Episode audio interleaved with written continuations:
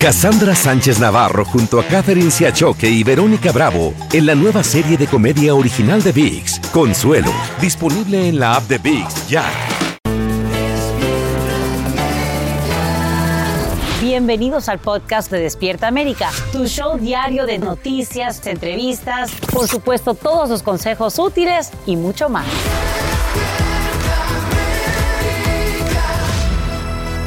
Muy buenos días, es lunes 20 de noviembre, hoy en Despierta América. Graves inundaciones dejan su paso la tormenta Vince en República Dominicana, causando más de una veintena de muertos y mucha destrucción. Estamos en vivo con lo último de esta tragedia. Sí, ellos me sacaron los vecinos porque yo estaba nerviosa, la casa llena de agua.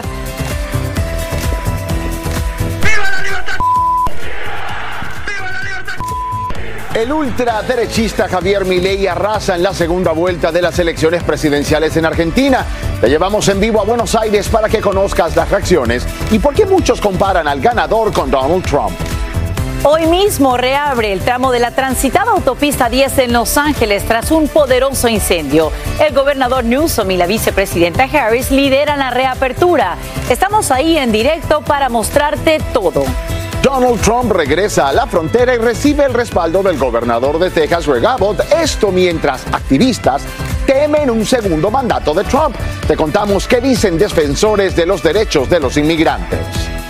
Última hora. En Barcelona, Shakira acepta un acuerdo con la fiscalía para evitar un juicio por fraude fiscal y la multa es millonaria. Despertamos con noticias de última hora, familia. Shakira llegó a un acuerdo con las autoridades españolas en el primer día de juicio por fraude fiscal. Así es, Raúl, y ahí vamos a ver eh, su salida de la corte en Barcelona. El pacto le evita incluso futura pena de prisión. En instantes vamos a contar todos los detalles, algo súper inesperado. Y bueno, también por otro lado quiero enviarle un abrazo muy fuerte a toda mi gente en República Dominicana. Un- mis oraciones, mi corazón está con ustedes. Ha sido horrible lo que ha pasado con todas estas inundaciones. Un abrazo grande a todos aquellos que han perdido un familiar en este momento. Y bueno, aquí estamos para ustedes. Llegó el momento de ayudar, pero Sacha ahora va a compartir pues más eh, información acerca de esto que ha sido terrible, Sacha. Espantoso y estamos todos unidos con ustedes, por supuesto, hermanos dominicanos, y quiero que sepan que esta mañana continúa la emergencia en República Dominicana por estas inundaciones catastróficas, apocalípticas dirían algunas, que deja su paso un disturbio atmosférico en la que al menos 21 personas pierden la vida. El presidente Luis Abinader dice que los daños son extensos y cuantiosos y que todas las áreas del gobierno están activas para atender esta situación tan grave. Nos vamos en vivo hasta Santo Domingo con Indira Navarro, quien tiene lo último. Indira, buenos días. Así es. Así es, Sacha, un verdadero desastre aquí en el barrio de Mano Guayabo, una de las zonas afectadas. Hoy se encuentra sumida en el lodo. Aquí en esta zona, al menos 10 personas perdieron la vida producto de las inundaciones que causaron un gran desastre. Tres días de duelo nacional ha decretado el gobierno en honor de las víctimas de esta tragedia. La furia devastadora de un disturbio atmosférico estremeció la República Dominicana. Las severas inundaciones arrastraron cientos de autos en un escenario dantesco y dramático. Eso fue un desastre. Había más, había más de, de 200 carros uno arriba de otro. Miren la parada del túnel, miren, miren, miren, miren, miren. Era tanta agua que salió hasta por las paredes de uno de los principales túneles de la capital, anticipando una tragedia. El muro de la vía colapsó y aplastó varios autos. Nueve personas murieron, incluyendo una familia de puertorriqueños que se encontraba de vacaciones. Ellos venían del aeropuerto y en el trayecto pasó la tragedia que todos conocemos. Los cuerpos están irreconocibles, muy, muchos hematomas, heridas. Eso es, eso es catastrófico. El diluvio que descargó el mal tiempo inundó gran parte del país. Cientos de viviendas estuvieron casi con el agua hasta el techo. Cuando yo vi eso, yo me desesperé. Lo que hice fue que me puse a llorar con unos nervios. Y yo, sí, ellos me sacaron los vecinos porque yo estaba nerviosa, la casa llena de agua. Derrumbes de puentes, mientras casas y negocios se desmoronaban ante los peligrosos desbordamientos de ríos que dejaron incomunicadas y sin energía eléctrica varios pueblos de la nación que está bajo alerta. Nunca había pasado eso, o sea, es algo que, que fue sorpresa para todos. Las labores fueron suspendidas y el tránsito limitado, ya que los efectos del fenómeno natural continuarán incidiendo en todo el territorio, manteniendo el temor en la población. Lamentablemente, el peligro continuará acechando a la República Dominicana, ya que en las próximas horas esperan nuevos aguaceros. Así que la recuperación para las familias que lo perdieron todo, que se encuentran sin hogares, será muy lenta. El presidente Luis Abinader esta mañana se trasladará a varias zonas afectadas para hacer un levantamiento de la catástrofe. Esto es todo por el momento. Desde Mano Guayabo, Santo Domingo, República Dominicana, yo ahora regreso contigo, Sacha. Lo más importante es que encuentren un lugar seguro donde estar con este pronóstico que nos dice Indira Navarro. Gracias por brindarnos esos detalles en vivo desde Santo Domingo, República Dominicana. Y en horas de la noche reabren la autopista 10 de Los Ángeles, una de las más transitadas de la ciudad. Esto tras un voraz incendio que, como te informamos, habría sido intencional. El gobernador de California, Gavin Newsom, y la vicepresidenta Kamala Harris lideran esta reapertura que los angelinos esperaban con muchas ansias. Nos vamos en vivo hasta la escena con Socorro Cruz, quien nos muestra todo y además tiene fotos de una persona de interés que ahora mismo busca la policía. Socorro, buenos días. Sasha, ¿cómo estás? Muy buenos días, feliz comienzo de semana y exactamente en este momento vamos a ver la fotografía de este hombre de interés para las autoridades. Esta fotografía ya circula en las redes sociales para quien lo identifique. Y vamos a hablar de esta apertura, la apertura de la autopista 10 a la altura de Santa Fe y Alameda. Bueno, Sasha, ha sido como un regalo de Día de Acción de Gracias para los angelinos. Tan importante que estuvo la vicepresidenta presente y también el gobernador de California. Y es que se trata de una milla que circunda con tres autopistas importantísimas en pleno corazón de Los Ángeles y además en una zona industrial. Una arteria definitivamente vital para la economía, el transporte de la gente. Y bueno, en un principio el gobernador de California dijo que se tardarían meses tal vez para la reconstrucción y la reapertura de ella. Después anunció que era de tres a cinco semanas y terminó siendo solamente nueve días, eh, Sasha, los que se necesitaron para habilitarla. Aseguran que la estructura no fue dañada como en un principio se creía. Sin embargo, hay temor, hay quienes piensan que fue muy prematura la apertura y que esperan que sea segura. Vamos a escuchar. Ya me tarda como una hora nomás para llegar y pues antes fue como unos 20 minutos, es, es horrible. Es muy pronto, pero está bien que se abra, pero algo puede pasar después. Y bueno, Sasha, por el otro lado, el fuego que provocó el cierre de la autopista se sigue investigando como intencional. Se busca al hombre que ya mostramos su fotografía y también se hicieron públicos documentos que muestran que Caltrans, el Departamento del Transporte Estatal, estuvo aquí en esta bodega precisamente donde comenzó el fuego el 6 de octubre avisando que no se podían almacenar productos inflamables, entre ellos desinfectantes de manos. Yo soy Socorro Cruz, vuelvo al estudio. Le agradecemos, Socorro, por brindarnos esos detalles en vivo desde la escena de la reapertura de la I-10 en Los Ángeles. Y Despierta América honra la memoria de Rosalind Carter, quien fallece a sus 96 años en Georgia. El Centro Carter informa a través de un comunicado que la ex primera dama y la consejera más cercana de su esposo, Jimmy Carter, murió después de padecer varios meses de demencia, periodo en el que su salud se resquebrajó. Gradualmente, los Carter estuvieron casados por más de 77 años en una unión que ambos describieron como una alianza total. Y hoy su esposo reconoce que fue su compañera en todo lo que alguna vez logró. Descansa en paz. Y te cuento que ya están en Washington los dos pavos que serán indultados en las próximas horas por el mandatario Biden, en una tradición que viene desde 1947. Liberty y Bell pasaron la noche en el famoso Hotel Willard a pocas cuadras de la mansión presidencial. Una vez indultados, serán enviados a la Universidad de Minnesota en St. Paul, donde vivirán el resto de sus días.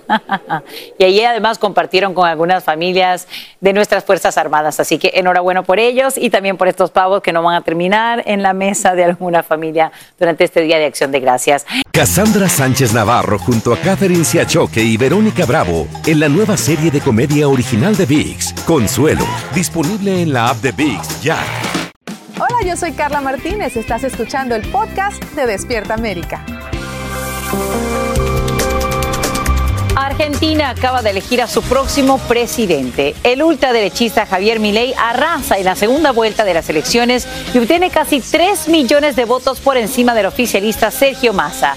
En vivo desde Buenos Aires, Pablo Monsalvo tiene las reacciones de esta jornada histórica y nos explica por qué muchos comparan al ganador con el expresidente Donald Trump. Pablo, muy buenos días. Cuéntanos.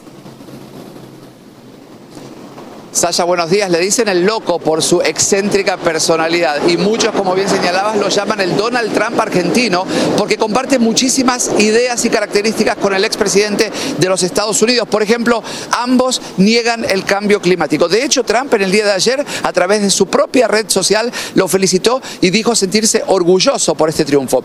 Milley es el primer candidato libertario de ultraderecha de este país que ha ganado las elecciones y al mismo tiempo es el presidente electo con el mayor número de votos en la historia. Muchos analistas entienden que se abre ahora una etapa de incertidumbre porque él no tiene ninguna experiencia de gestión y muchas de sus ideas son inéditas para este país. Arrasó y causó sorpresa porque ninguna encuesta había anticipado una victoria tan contundente.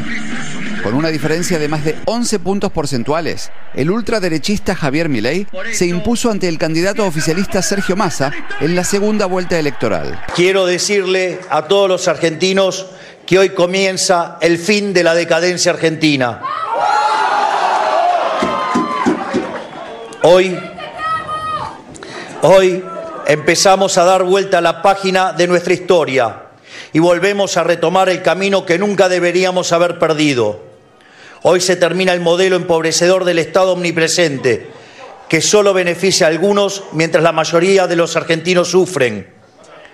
Hoy se termina la idea de que el Estado es un botín a repartirse entre los políticos y sus amigos. En un muy duro discurso contra el actual gobierno, anunció que a partir de ahora Argentina regresará a la senda del crecimiento, pero que será un camino muy duro, advirtió. Habló de la pobreza y de cómo esta nación dejó de ser una de las más ricas del mundo para estar entre las más pobres. Y dijo que su gobierno le dará la bienvenida a todos los que quieran sumarse. Me sorprendió, no, no me lo esperaba para nada. Eh, pero bueno, fue mucha diferencia, qué sé yo. Igual eh, se ganó en democracia, o sea, se cumplió la democracia, es así. Eh, y bueno, hay que respetar el resultado. El actual ministro de Economía, Sergio Massa, pidió licencia, es decir, abandonó su puesto. Admitió la derrota antes de que se conocieran los resultados oficiales y anticipó cómo será la transición. La Argentina es responsabilidad del nuevo presidente, del presidente electo, y esperamos que así lo haga. Le hemos además planteado al presidente electo y al presidente de la Nación la responsabilidad de mañana mismo poner en marcha mecanismos de enlace y transición de recambio democrático.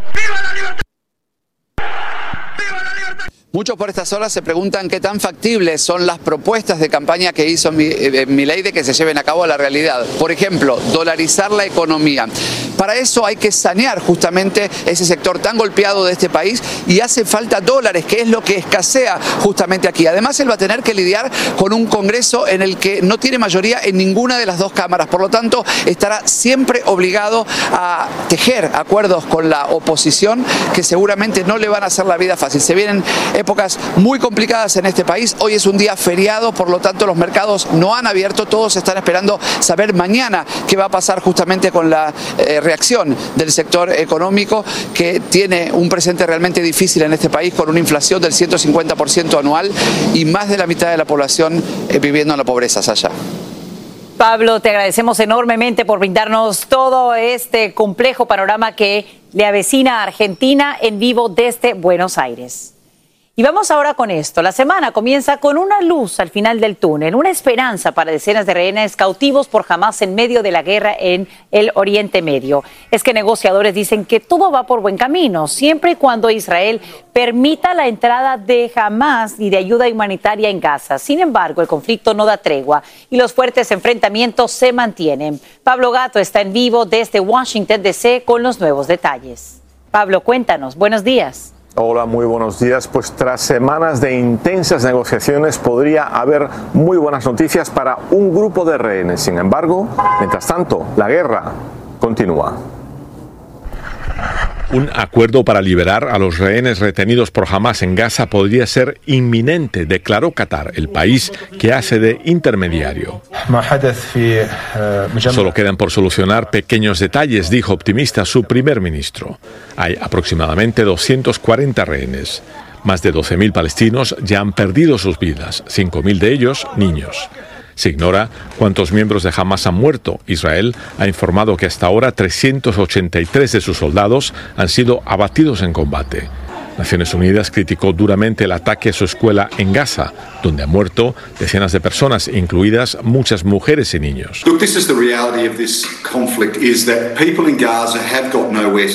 La gente no tiene a dónde ir, todo está bajo ataque, dijo la ONU, y describe la situación en el principal hospital de Gaza como desesperada. Miles esperan tratamiento médico. A su lado, los cadáveres de los que se quedan en el camino. Estamos contra un alto el fuego, dice Israel. Biden está de acuerdo, señalando que permitiría a Hamas reagruparse. Pero sí están dispuestos a una pausa de cinco días en los combates a cambio de los rehenes. Creemos que hay un número significativo de rehenes estadounidenses, señala la Casa Blanca, y añade que su liberación es una prioridad. El acuerdo permitiría la liberación de unos 40 o 50 rehenes a cambio de cinco días de alto el fuego. Sin embargo, jamás todavía mantendría alrededor de unos 200 rehenes.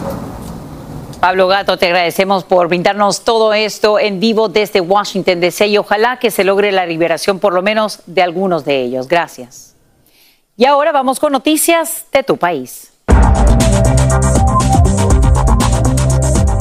Te cuento que hoy mismo comienzan los actos de campaña de Claudia Sheinbaum, quien se registra como precandidata presidencial en México para las elecciones del próximo año. Sheinbaum pertenece al partido Morena, el mismo del presidente Andrés Manuel López Obrador, a quien ella promete seguir con sus programas sociales, enfocándose en combatir la evasión de impuestos.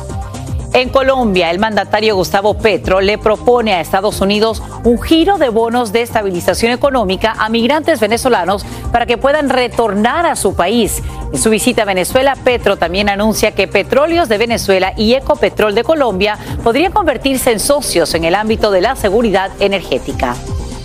Y unos 3.000 atletas de 47 naciones participan en el maratón anual Maravana, que recorre algunos de los lugares más emblemáticos de La Habana en Cuba. Este año el evento se realizó en honor al fallecido funcionario público cubano José Ramón Fernández y a la relación especial que mantiene la isla con México, que líderes de Cuba califican como una solidaridad incondicional.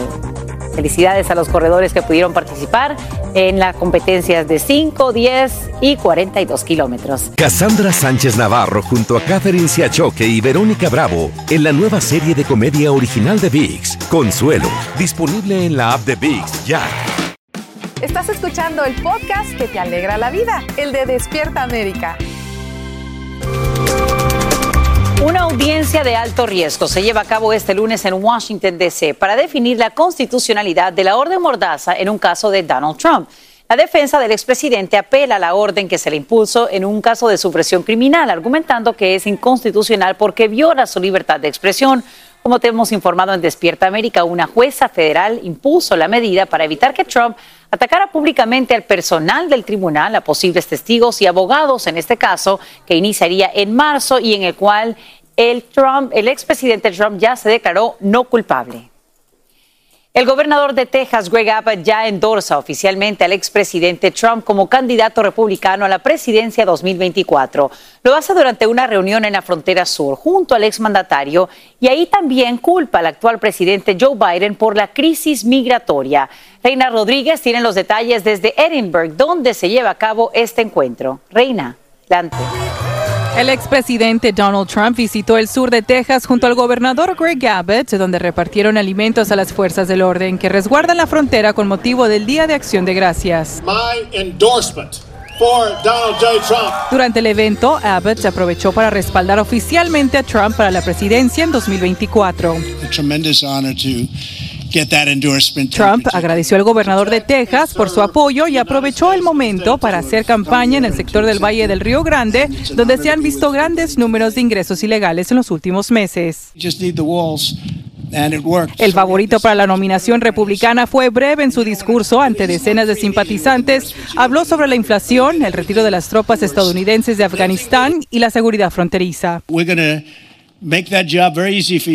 Ambos responsabilizan al presidente Joe Biden de la crisis migratoria, una materia importante para el mandatario que busca su reelección y para la cual ha pedido millones al Congreso para proteger la frontera.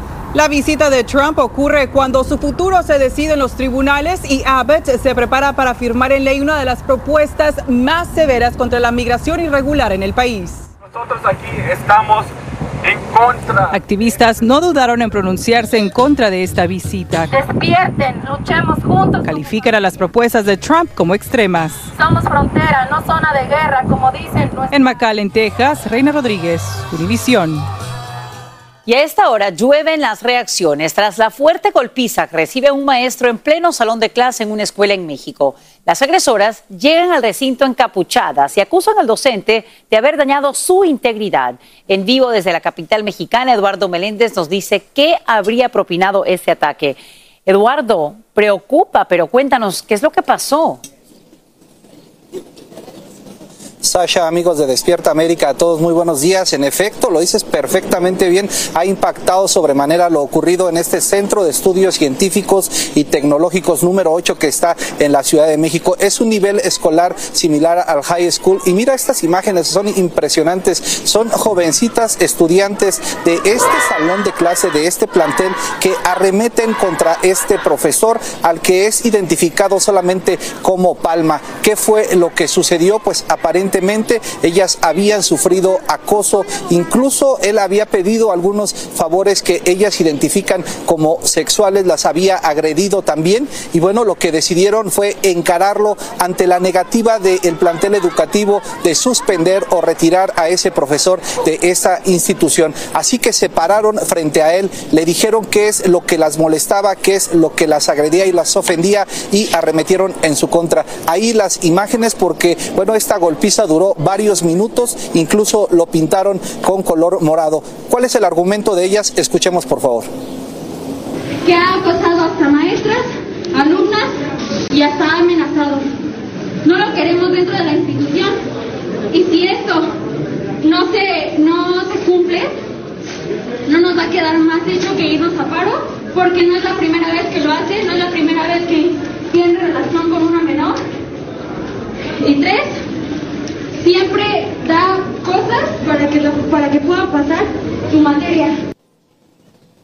Se preguntarán ustedes qué dicen las autoridades educativas. Bueno, ellos ya enviaron un comunicado que justamente estamos viendo en pantalla. Ellos dicen que la institución reitera la política de cero tolerancia a los actos de acoso y violencia de género y en ese sentido van a actuar en consecuencia. De, de momento, el maestro ha sido separado del cargo y bueno, también se está pidiendo que las alumnas agredidas acudan a la Fiscalía General de Justicia de la Ciudad de México para que denuncien estos terribles hechos. Así las cosas con lo ocurrido en este plantel educativo. Sasha. Eduardo Meléndez, todos aquí con la boca abierta. Vamos a darle seguimiento a este caso. Gracias por brindarnos estos nuevos detalles en vivo desde Ciudad de México. Bueno, y seguimos porque esto es lo último del caso de Shakira, que se declara culpable en España por seis cargos de fraude fiscal por no pagar al fisco español la cantidad de 14.5 millones de euros en dólares, para que hagan la suma, 15.8 millones de dólares en impuestos entre los años del 2012 y el 2014. Shakira aceptó un acuerdo con la Fiscalía Española para evitar ir a juicio por fraude fiscal por lo cual no irá a la cárcel. Así es, mire, hace solo unas horas se llevó a cabo el primer día de juicio y en una audiencia que duró, todo el mundo dice, menos de cinco minutos, pues Shakira ahí sentada le dijo al juez que ella aceptaba el acuerdo de la fiscalía. Shakira reconoció los hechos y aceptó una pena de tres años de cárcel, que ojo, van a ser sustituidos por el pago de una multa de 7.3 millones de euros para reparar ese daño causado. Buena ahí. Así termina el episodio de hoy del podcast de Despierta América. Síguenos en Euforia, compártelo con otros, públicalo en redes sociales y déjanos una reseña. Como siempre, gracias por escucharnos.